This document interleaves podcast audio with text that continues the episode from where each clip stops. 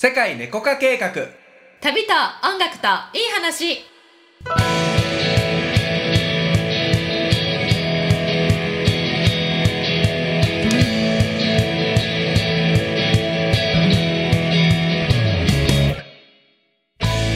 こんにちはたけちゃんです。ゆりこです。この番組はより自由に自分らしく豊かに生きていきたい人のために自分を制限している思い込みに気づいて人生をワクワク彩り豊かに変化させていく番組です。潜在意識スピリチュアルに関する知識やコーチングコンサルティングの技術を使って皆様のご質問にお答えしています。はいでは今日のご質問です。はいよろしくお願いします。ペンネームなおりさん。はい、こんにちは。いつもありがとうございます。はい。えー何か新しいことをする仲間を募っています。はい初めての人に提案すると前例がないのでできない。世間がそうなったらやりますからと言われます。はい。どうすればいいでしょうか？なるほど。うーんなるほどね。何かそう新しいことをねするという仲間。そうやね、うん。まあ基本的にさ人は新しいことをやりたがらないからね、ああそうかう、なん。それが基本だから。うんあのイノベーター理論とかもしよかったらネットで検索したらねいいかなと思うんですけど、うん。もうあの全体のパーセンテージが決まってるよね、うん。もう超新しいものにすぐ飛びつく人イノベーターって言ったりとか、その次にね、えー早い人たちがアーリーアダプターとか言ったりするけどもパーセンテージが決まってるのよ、うんまあ、あのリスク先行型。やっぱり、ね、人間は、ね、これまで進化していく上でさ、全員が新しいものに飛びついちゃったら全滅しちゃうじゃん。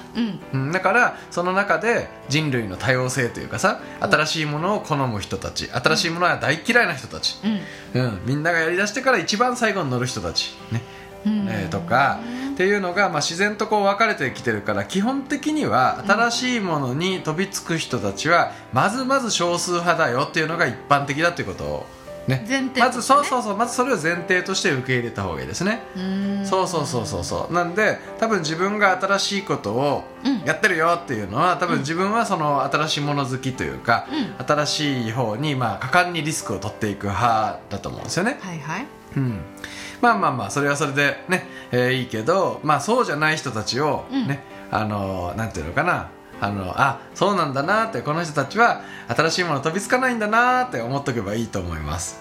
そうね。うん、なんていうのかなそこであ違うよってこっちの方が絶対いいんだよとかそういうことをやりだすとこれまた泥沼にはまっちゃうのようんね、結局そのまあ何でもそうだけどさこう人を変えようってね、うん。いうのが一番この世界でのエネルギーロスだからそうね。人は変えることできないからね。犬は犬だし、ん。ね、猫は猫だしとまあ猫化計画とか言ってる人たちもいるけど、はい、私たちね。僕鳥が好きだし。ね。はい。えー、と鳥が好きだけどこう猫を好きになるっていうのはさ猫好きだけどさ、うん。ね、鳥が大好きな人にさ「いやいや犬の方がいいよ」とか言っても「いや僕鳥好きですから」みたいになっちゃうそれと一緒ってことやね。そうそうそうそうそうそう。だからあの新しいもの好きな人とそうじゃない人がいて、うん。新しいものの方がいいよっつってもそれは分かるけどさっていうことなんよ、私はこっちのそうそうそうそうそう感じが心地いいからっていうのが動きたくないっていう可能性もあるよね。だからそのねあのそれはもうやあのそういうふうに言われるのは仕方ないし、で、えーあそうなんだね分かりましたっつって、うん。次に行きましょうっていうだけね。じゃあさコツコツと淡々と。直りさんがさ、うんえっと、そういう今前例がないからできないとか世間がそうなったらっていう人にこう当たっちゃってるってことじゃない？ほうほじゃじゃあ逆に言ったらさ、うん。えっと、その直りさんがさ新しいするこ、新しくしたいことのさ仲間はさ、どうやったら出会えるんだろう、うん数多く出会うことじゃないですか、さっきの話で言うとイノベーター理論とかだったら、えー、ともう100人中何人が新しいもの好きっていうのが大体比率で決まってるわけじゃん,、ってことはもう出会いの母数を増やすしかないよね。確かにね。そう。で私こういうことやってるんですよと「えー、面白いですね」っていう人たちも100人のうち何人かは絶対いるわけだから。そうだね。だからもうそういう人たちに当たるまでコツコツと他人を変えず他人を批判せずうん。コツコツとお淡々とやっていく。うん別にそれで自分を傷つけることもないし責めることもないし相手は相手私は私私に最適な人と出会いますって思ってコツコツやってればドカンってなりますよっていうね。うんなるほどね。はいコツコツドカンでございます。責めずに淡々とやることです。はい。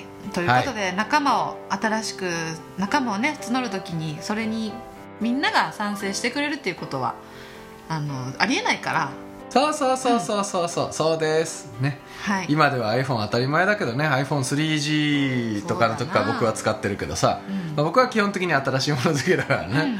そうそうそうそうでまたさそういうなんか自分の中で流れができてきたらさ、新しいもの好きたちのこう、集まっていくようなうん。環境にも自分がさらにねあの引っ張ら引っ張られていくってこともあるしね。一人新しいもの好きに出会うとさ、新しいもの好き仲間みたいなのもね。いるもんね。そうそうそうそう、うでもね当たり前になるものは当たり前になるし。そうだね。そう。でまあ前例がないからできないとかね世間がほらねそうなったらやりますからとかいうのも、うん。まあ、結局さうんまあ何のためにってことだと思うからさ。ん何のために？うーん世間がそうなったらやりますっていうのもさ多分メリットが変わること以上にメリットがないわけよ。そうね。その人にとってもね、うん。だからそのメリットの提示部分が弱いかもしれない。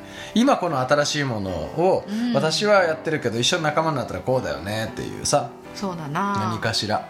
そうね。のメリットが私がね変わらないことよりも大きいってなったらうん。ね変わるかもしれないよね。どっかにその引き金になるさ、うん。あの発想がある,、うん。あるかもしれんもんね。あこんこんな動かない人でもこういう言い方したらあこれ私にとっても、うん。あのなんかよ意味がわかるし、うん。あの必要やしうん。知っときたいっていうさスイッチもある可能性もあるし、うん、だから相手のメリットになる言語で喋れてないってことかもしれないね。うんうんうんうん、だから相手のニーズを聞き出すというかなるほどでこの人は人間関係が一番大事だったのかっつったらね、うんうん。うん、だったとしたらあこれに乗っかるとこういう人間関係が手に入るよとかいうことを言うてみるとあ全然えーそうなの？じゃあ乗っかってみようかなってなる可能性もあるしね。ね今やったら人脈広げたいと思ってる人も多いからね。その、うん例えば。ね、人脈とかもあるかもしれない相手が何を大事にしてるのか相手のメリットは何なのかっていうのを、まあ、よう話聞いてみて、そうだね。ね、変わらないのが一番のメリットかもしれないだけかもしれないね。今変わりたくないっていうタイミングの人には何度言ってもなそうそうそうそういかないかもしれないし、うん。でいいんじゃない？いろいろ話聞いて、うん。相手のニーズに合ったものを提案できればそれはハマるし、そうですね。うん。であとは母数を増やうす、ん、毎回絶対何かの気づきはあるもんね。そうね。うん。行動すればするだけ、うんうんうん、でもその度自分を責めないというね。そうね。失敗じゃなくて部分的成功、そう。はい。ということではい。頑張ってくださいね